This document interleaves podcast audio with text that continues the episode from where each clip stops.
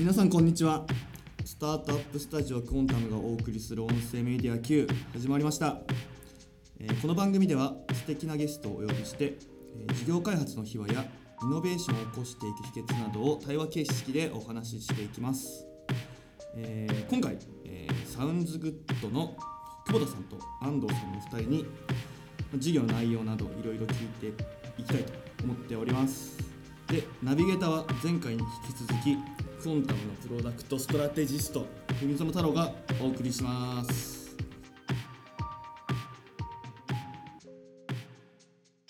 はいえーっとじゃあ前半ではですね、えーっと SOUNDS GOOD のご紹介とまあどんな風にえーっとまあもろもろレーベル進められてるかって話聞いたと思うんですけれども、はい、ちょっと録音の話とか出てきたんで実際現場でどういうふうに撮ってるのかとか気になるんですけれど、はい。それで結構準備していってるのか、まあ、今みたいに割と現場のその働いてる人と話したりして撮ってるのかってどういう感じの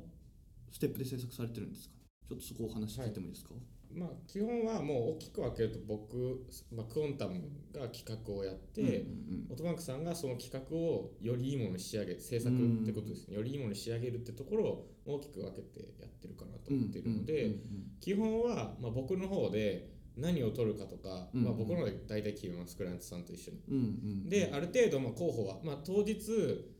いやこっちの方が音取れそうだよねとか取れなさそうだよね、あれなんか要するに僕は4つぐらい音を取るのをまあ大体決めてるんですけど、うん。でもその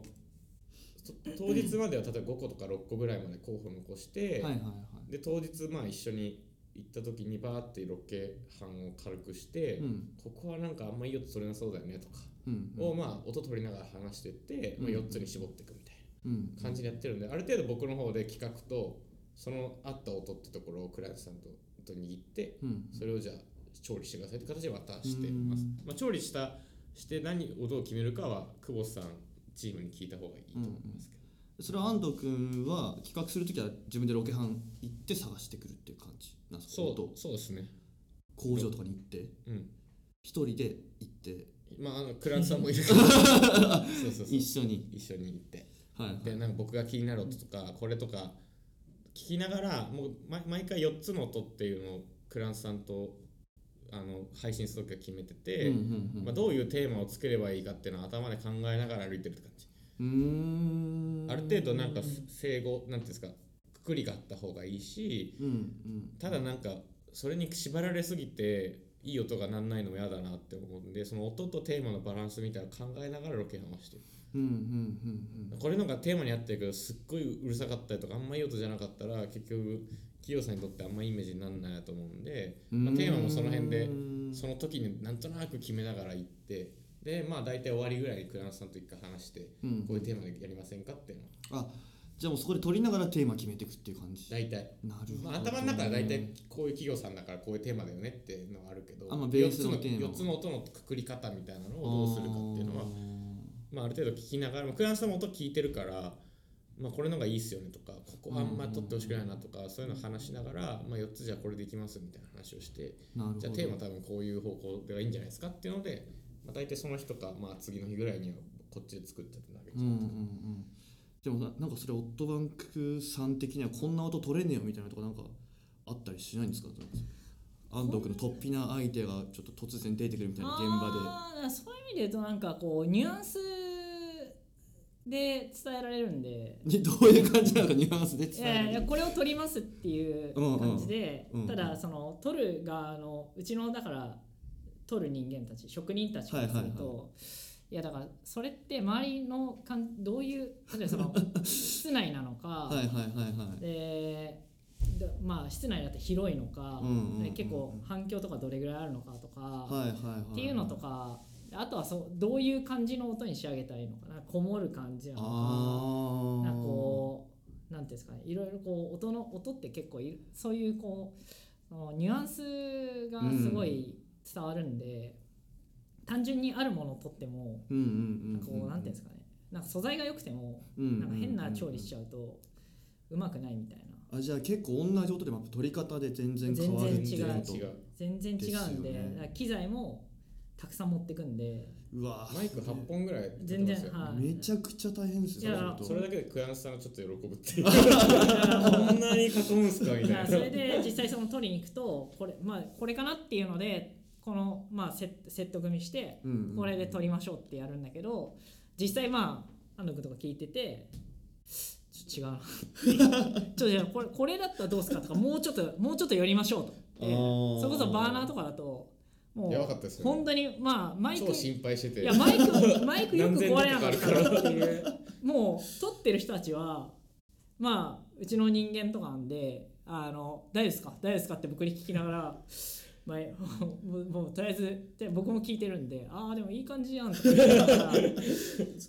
あれあれ多分もうちょっともうちょっと踏み込んでたらあのマイク壊れてますね。やばいっすねそれ。へ結構ギリギリの感じ。えだからまあただ結構その撮ってる中で、うんうん。あのまあ録まあし音取ってるんでまあ目は見えてるんでなんか事故ったりとかないんですけど、結構大丈夫かみたいな。なんかこうみんな音に集中してるんで、はいはいはいはい。もうちょっとこうした方がいいねああした方がいいねとかってまあその現場に行って細かくその微調整みたいな、まあだから撮っててもいまいち納得いかないとかあもあるし、うん、ーでもめっちゃ楽しそうですね現場その収録してる楽しく楽しくないって言い方変だけど。楽しくないって言い方すごいあったんですけどなんかもうしずっと静かにしてなきゃいけないっていうのが前とかなんか JR さんとかだとボンゴっていうおにぎり屋さんとか朝7時ぐらいから朝10時ぐらいまでの仕込みの時間を無言でただひたすら飛び続けるっていうのは あの咳とかもできないのであの結構それは辛か寒いしめちゃくちゃシュールな光景。あのボンゴのおにぎり美味しいんで皆さんぜひ行ってください。大塚駅急に番宣しないでください。僕僕全然会社関係ない。美味しいおにぎり屋さんですでもやでも一番多分大変だったのは JR 東日本の多分口駒さんが一番大変だったんじゃない？収録するの。あー。口駒さん。口駒っていうあの関西火鉢の音を取った時はうん。そこの建物がすごい古いあの家なんで結構壁が薄くて道路が近かったからすっごいバイクの音とか入っちゃってうん。でその時にアクリル板30キロ40キロあるやつを男3人がかりでうん。2階で撮ってたから2二階階まで階段でうわ。運んでたのは僕が一番印象的でしたね。あれ本当に、うん、大変だったって。大変だった。うん。マジで大変そう。僕はあの怖かったんで持たなかったんですけど。いやあのあのスタッフはマジでしん疲弊どかった。疲弊してたと思うでうわ。本当大変だったと思います。だから結構音って、まあ、さっきもちょっと言っちゃったかもしれないけど撮るの大変で、うんあの人間の耳って都合よく作られてるので、自分が聞きたい音だけ聞けるんですけどマイクって全部拾っちゃうから、気にしてなかった音とかが全全然拾っててえこんな音あありましたっけみたいなバイクとかガンガン走ってる音とかなんかすごい聞こえてて、あこれって本当意外と収録するってむ難しいんだなっていうのはやっぱ音羽さんと何度も仕事してて、まあ、かつクラントさんにもそういうことを、まあ、話さないと何が大変なんですかみたいになっちゃう。まあそうですよなんかね楽そうなんですよ。うん。ねうん。いや僕もそう思ってましただからちょっと。うんなんか映像とかだとスタッフさんの人数すごい多いしうん。でわかでかいじゃないですか機材。も、はいはいはい。だからなんかまあお金もかかるし、うん。まあこれ大変なんだろうな。まあそうですよね。ででも例えばまあこの収録とかもマイクが1本あればとりあえず成立するでしょ、みたいなうんうんうん。話なんですけど、結構本当にいいもの作ろうとするとまず撮れる人がそんなにいないっていうのが一つあってへ結構その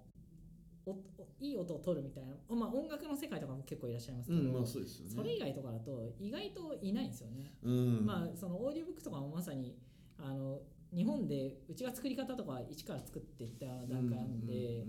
結構ラジオドラマとか今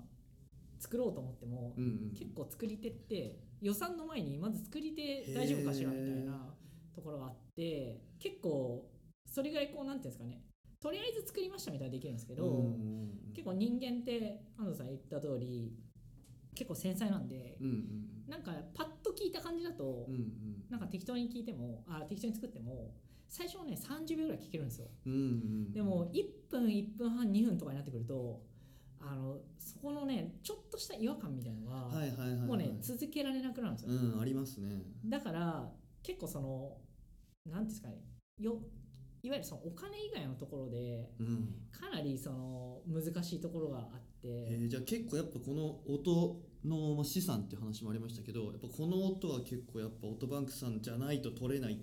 くらいのレベルでのクオリティはあるって感じってことクオリティはすごい高いと思う。僕も結構最終的にこれで仕上がりですっていうの最初撮ってる現場にいて、で仕上がりですって聞いた時におおって思いましたからね？うわこの話聞いてるとめちゃくちゃこ聞きたくなってきますね。本当にお音はマジでいいですよ。ちなみにその、うん。この事業事業っていうかこのレーベルのアイディア出た時なんかその2人的にはここまでここまでっていうかこんな大変なんだって思ったりしました？実際やってみた時に。なんか制作がってこと？制作が。僕は分かんなかったですねやるまで、うん。それは久保さんたちある意味任せ彼らができるって言ったのをたんでん。そしたらまあ本当に立ち会ってみたらあ結構大変なんだなっていうのはすごくあの練習しに行ったら行ったんですよ僕はいはいはいはい。10 3月に立ち上がった時12月ぐらいにうん。プールでロケ話した、プールの音取るに？プールで泳いでる。な水中の音取れるからとかを、まあ普通に街中の音とかももちろんやったんですけど水中の音とか撮ったりしてあ結構拾っちゃうねみたいうんうん。なマイクって拾っちゃうなと思ってうんこれ結構なんか耳で聞いてると全然違うしうん。なんか僕もなんか去年とか沖縄行った時とか自分の携帯で普通になんか自分で耳で聞いてる分には超気持ちいいから携帯で撮ってみようと思ったらすっごい風切り音とか入ってきてめちゃめちゃうるさいんですよ。うん。こういうのって本当一個一個大変なんだなってのは自分は撮る立場じゃなくてあのジャッジする側なので、うん。まあ、ディレクションする側なのでまあ本当に撮る時では任せて、まあ、僕は後で決めてあのやってるからまあいい。あの役割分担やってるか。らぶっちゃけ結構そのこのサウンズグッドやっててこれ大変だよって結構久保さん的には思ったりされてたりなんか結構最初手探りだったんで、うんうんうん。純粋もう最初からビジネスとしてこれやりますみたいな感じだったら、うんうん多分乗らない方が良かったし、うんでも結構会社の人間と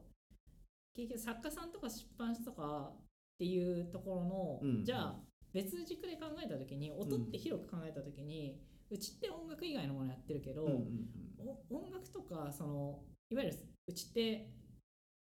お客さんにお金を払ってもらって、うんうん。で音源を提供してるってこうんとだけど、うんいやいいものをもうたただ無料でいろんな人に聞いてもらって、うん。それによってその誰かが喜ぶみたいなうんうん。モデルっていうのはいずれやんなきゃいけないよねうんっていう。で結果的に僕らがやりたい作り手にたくさんこう戻す仕組みを作るみたいなところにうんうん。つがつながってるからちょっとやってみないみたいな感じうんうんで、で多分鳥とかは結構難しいと思うけど、うんうんちょやっていく中で多分こういうふうにした方がいいんじゃないかとか出てくるから、ちょっとやってみようよみたいな感じで声かけてそれで社内で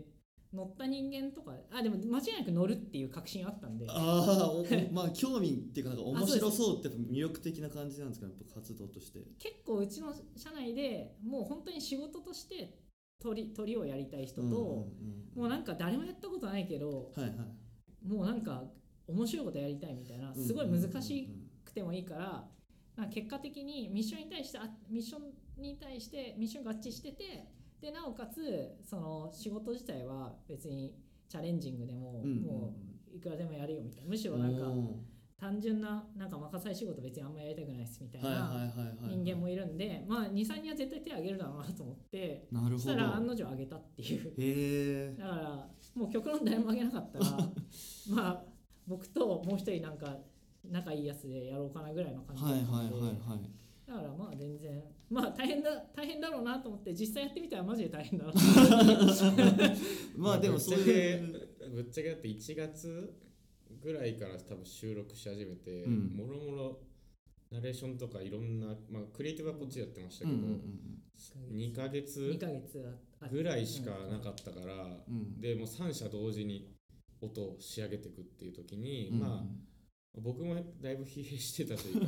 オトバンクさんも超疲弊してたただまあ一応お尻が決まってるから頑張りましょうみたいな感じでやってたのかなっていう。なるほど。でもまあすごいまあ社内スタートアップというか、まあ、新しいチャレンジの生み出し方としては結構理想的というかかなり素敵な形で立ち上がったっていうところは聞いてるとすごく思いますね。うんまあ、そうするとやっぱりそのまあ言い方はちょっと分かりやすくなっちゃいますけど、まあ、クオンタムのやっぱ企画をバッチリ固めて、まあ、スロートバンクスが形にするっていうのはすごいこの相性がいい感じで今回してるのかなと思うんですけれども、まあ、その一緒に、まあ、共同事業って言っていいのいいのかあれなんですけど、まあ、コンタム、まあ、弊社もやっぱりそういうのを得意としてる会社ではあるんですけれども、まあ、結構一番今うまく回っているのがサウンズグッドかなって僕は思ってるんですけど、へー。そうなんですか。僕も知らなかった。ちょっとラジオ的にますけどへえマジですか。まあなんかそこで今一緒にちょっと大丈夫ですか？もう。今一緒に。大好きですまあ今一緒にそのまあレーベルを運営されてて、まあ、ここすごいいいなって思うところと、まあ、ここ大変だなみたいなところってなんかどういうところとかお二人的になったりしますか、まあいいまあ、最初いいところからなんまあか、僕が思うのは、うん。まあ、結構役割をかなりはっきりしてるっていうのがあるので、まあ桑さんも結構はっきりしてる方だし、まあ、僕も結構はっきりする方なので、うん。まあある意味決めてここはこっちここはこっち。まああのやってる中でたまに譲歩する部分はありますけど基本はもう自分たちはここやるここやるってとこで一応お互いの意見をちゃんとぶつけようっていう形を取れてるんで、うんまあなあなあになならないのかなっていう感じはしてるうんところが、うんまあ最初からそういう役割でやりましょうっていうのも、まあ、久保田さんもこのやる役割でいいですよねって結構ちゃんと聞いてくる方だったので、うんうんうんうん。まあ変にこうなんていうんですか。なんかよくお見合いみたいになっちゃったりね。なんかこれどっちがやるのかなみたいな感じとか代理店と協力会社みたいな関係じゃなくて、割ともうお互いにやれることをちゃんとマックスでややりましょうっていう形にしてるので、まあそこのコミュニケーションはまあそんなにあの最初はもちろんいろいろありましたけど、まあ、進めていくうちにはそういうのもだいぶなくなってきて、うん。まあ、はっきり決めてたのが良かったかなっていうのはあの立ち上げの時にあのあ改めて振り返ってみると。うん結構大きいメリット、まあ、さっき言ってるのだとやっぱりそこ結構クオリティにつながってる感じはあるんです僕は思っ。てます。うはいん、久保さん的にはなんかまあいい点メリットみたいなことありますか？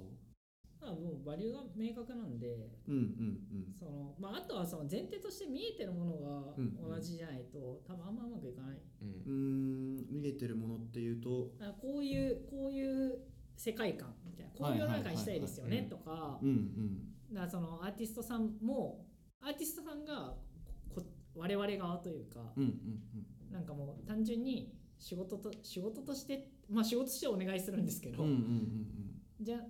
それで以上っていうわけじゃなくていやこの先にアーティストさんにとってもこういうふうにこういう世界にしていきたいんです。っていうのも一緒に見見せ見せるとうん見せてるうんとやっぱりアーティストさんも協力の仕方はやっぱ変わってくるし、うん。でそれがこう課題認識としてこうまあ両者同じだから、まあ最終的にそこに立ち返ればじゃあまたどうしましょうか、うん。うんまあだから新しい役割っていうかなんか新しい課題が出てきた時もじゃあまあできるまあ僕らはこっちできるからうんうん。それ以外どうしましょうかねみたいな話とかもできるし、まあ、あとはまあ基本的にはこういう企画に仕上げますみたいなところが、まあ、結局その見えてるものが違うと、なんでこれ取るんですかみたいな。いやまあそうですよさねとりあえず仕事なんで取ってくださいみたいな話になっちゃうと思うんですけど、うんうんなんかこうこういう現場行ったら実はこんな感じでこういうなんか音とか面白いかなと思うんですけどどうすかね、うんみたいなところとかから結構来るんで。これだとここら辺の機材が気になりますねとか、うんうんうん。なんかスタッフもうちょっと多い方がいいかもとか なんかそういう話になるとまだ最終的にはだからそれがいい音として仕上げて、はいでユーザーさんとユーザーさんと企業さんにとってハッ、うんまあ、あとうんあとアーティストさんにとってハッピーであるっていううんうん絵が見え見えてない。と多分その議論って多分成立しないんですよ。あまさに久保さん、要するに久保さんチームチチームっていうか久保さんオートバンクさんは結構制作の、まあ、職職人さんーうん系の本当に音取るのにかなり一個一個もうこだわるし、まあ、僕が知ってる人とかだったら結構僕はそんな一緒にそこには携わってないんですけどその発音とかも超細かく気にする人とか本本当に音音音の一個一個に気にする人たちと、まあ、僕が、まあ、もちろんコミュニケーションするんですけどちゃんと久保さんに僕はこうアーティストと企業とこう新しい環境を作っていきたいみたいなのを、まあ、結構普通お酒飲みながらとかうん普通に打ち合わせしながら話してて、うんで結構久保さんはそこをすごい僕がやりたいこととか見てることをかなり理解というかされていたもう彼がやっぱ作家さんと向き合ってるところがあるのでうんやっぱそこの同じじゃないですか同じクリエイターじゃないですか作家も音楽アーティストも。ところで結構理解をちゃんと示していただいたのなでそこの話をまあ、まあ、いてしていただいた話ですけど、うんうんまあそういう意味でちゃんとその職人の方々にはいはい。僕が直接喋るよりは久保田さんが喋った方がそこのコミュニケーションはまあ例えばちょっと問題が起きた時とかも久保田さんがちょっと間に入って 話すみたいな。だから僕にもこう,、ね。こうこうし喋った方がいいかもみたいな話してくれるんで、うんうん。そこはやっぱ久保田さんがあのある意味そこのブリッジになっていただいてるのは結構助かってるかなと。うんうん。でも今ちょっと最初の方にまあそのバリューとかうん。まあ、結構そのあたりってやっぱ共同でまあ一緒にやってると割と共有するのが難しかったりすると思うんですよね。まあよくある話だと、ん。結構そこがブレちゃったりとか。でちょっと2つ質問というか聞きたいことで言うと結構そこって最初決めるときに割とすんなりお二人の意見ってあったのか割と結構ディスカッションしたのかとなんかそれを忘れないためになんかこうやってることとかってあったりします？いや僕完全に僕が企画書詩の作ったのでそこに対して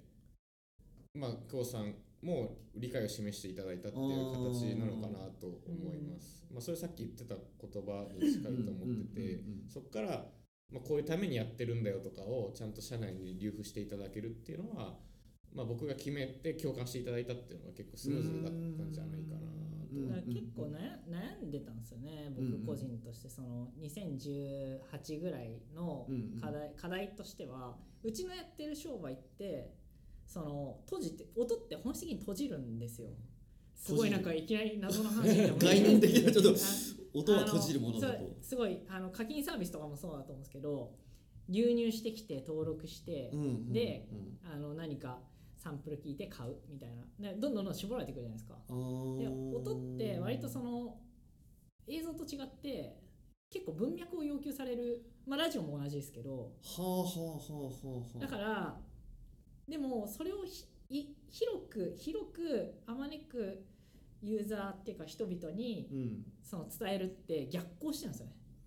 音楽は音楽はできてるんですけど、はいはいはいはい。音楽はできてるんですけどそれ以外の音ってそこうまくできてなうん。くてなんでなんだろうなっていうとその概念的に逆矛盾してるんだって思って、うんうんでそうん。それをどうやって開かせるかみたいのが結構2018年結構その課題としてへオーディオブックの事業をやってるのとは別に自分でずっと考えてえて。へえで面白いですね。開かせる開かせる要はそのある種こうまあリーチを取るとかにつながると思うんですけど、ううんった時にあこんなんどうすかねっていうので、うん。アンさんから来たのであこれは開くかもしんねえと思なるってほど。じゃあもうもう未来がある話だから、うんうん。とりあえずスタートはもう何でもいいんでとりあえずやった方がいいと思うこれっていうので、ととりあえず鳥とかあんまりよよくわかんないですけど 多分こういういうんですかねこう意味があって、うん。うんうん会社としてっていうか世の中的にこういう価値があるんだみたいな話を会社でしてやりますみたいな感じで何人かへって感じですね。まあ、。でもそうですよね。やっぱラジオとかもなんかこうやっぱリスナーって結構ねターゲットがはっきりしてるっていうかやっぱコミュニティもでもなんかそうじゃないとなんかこのコミュニティ感っていうか面白みがなんかうちはネタとか多いですもんねそうです、ね。だからそのどんどんどんどんこう濃縮されていって、うん。だからそのラジオのイベントとかも僕もただの客として行った時にう、ん。ものすごいこう物販とか売れるわけですね、はいはいはい。まああのフェスとかもそうですけど、うん。ででも入りが結構狭いから、うんうんとかあと、その聞き聞きな聞く聞き聞く習慣っていうんですかね。うん。があのつくのが結構時間かかってその前にドロップしちゃったりすると面白さが伝わんないみたいなところがあるんでそこでやっぱりそこでこう閉じていくで閉じていってっていうのはその魅力でもあるしビジネスとしてもそれを活かしながらやんなきゃいけないですけどいやでも音の魅力ってそれだけじゃないだろうっていうのが僕の中でずっとあって。でそれは音楽でできていることではあるよねって思いながらおこれだったらって企業の企業固有の音をを生かしながら、まあ、いい音でいいクオリティで撮りながらアーティストさんと一緒にあの手を組んでやっていく。で結果的にアーティストさんにとってもプラスになるような動きができたらこれ多分一番いい。うんうん。っていうのであこれはもうやろうみたいな。はいはいすごい今の話を聞くとめっちゃ音の価値とかやっぱそういうところのワードに落ちてくる感じがすごいよくわかりますね結構。素晴らしい、はい。えっ、とじゃ結構ですね共同事業のいいところとか、まあ、大変なところみたいなのもたくさん聞けたんですけれども、えー、と次のパートではじゃ今2018年とか19年の動きとか考え方をお伺いしたので、まあ、今年2020年どういう取り組みをしていきたいかみたいなのを、え、引き続き聞いていきたいと思います。ろしくお願いします。はいお願いします。Q ではこれからも素敵なゲストをお呼びして事業開発の秘話やイノベーションを起こしていく秘訣などを対話形式でお話ししていきたいと思います、えー我こそはというイノベーターの方、えーゲスト随時募集しておりますのでご連絡お待ちしております。また面白いと思ったら、えー各種音声メディアの Q のアカウントのフォローと、えー各種 SNS でのシェアをお願いいたしますでは次回もまたお会いしましょう。お相手は文園太郎でした。さようなら。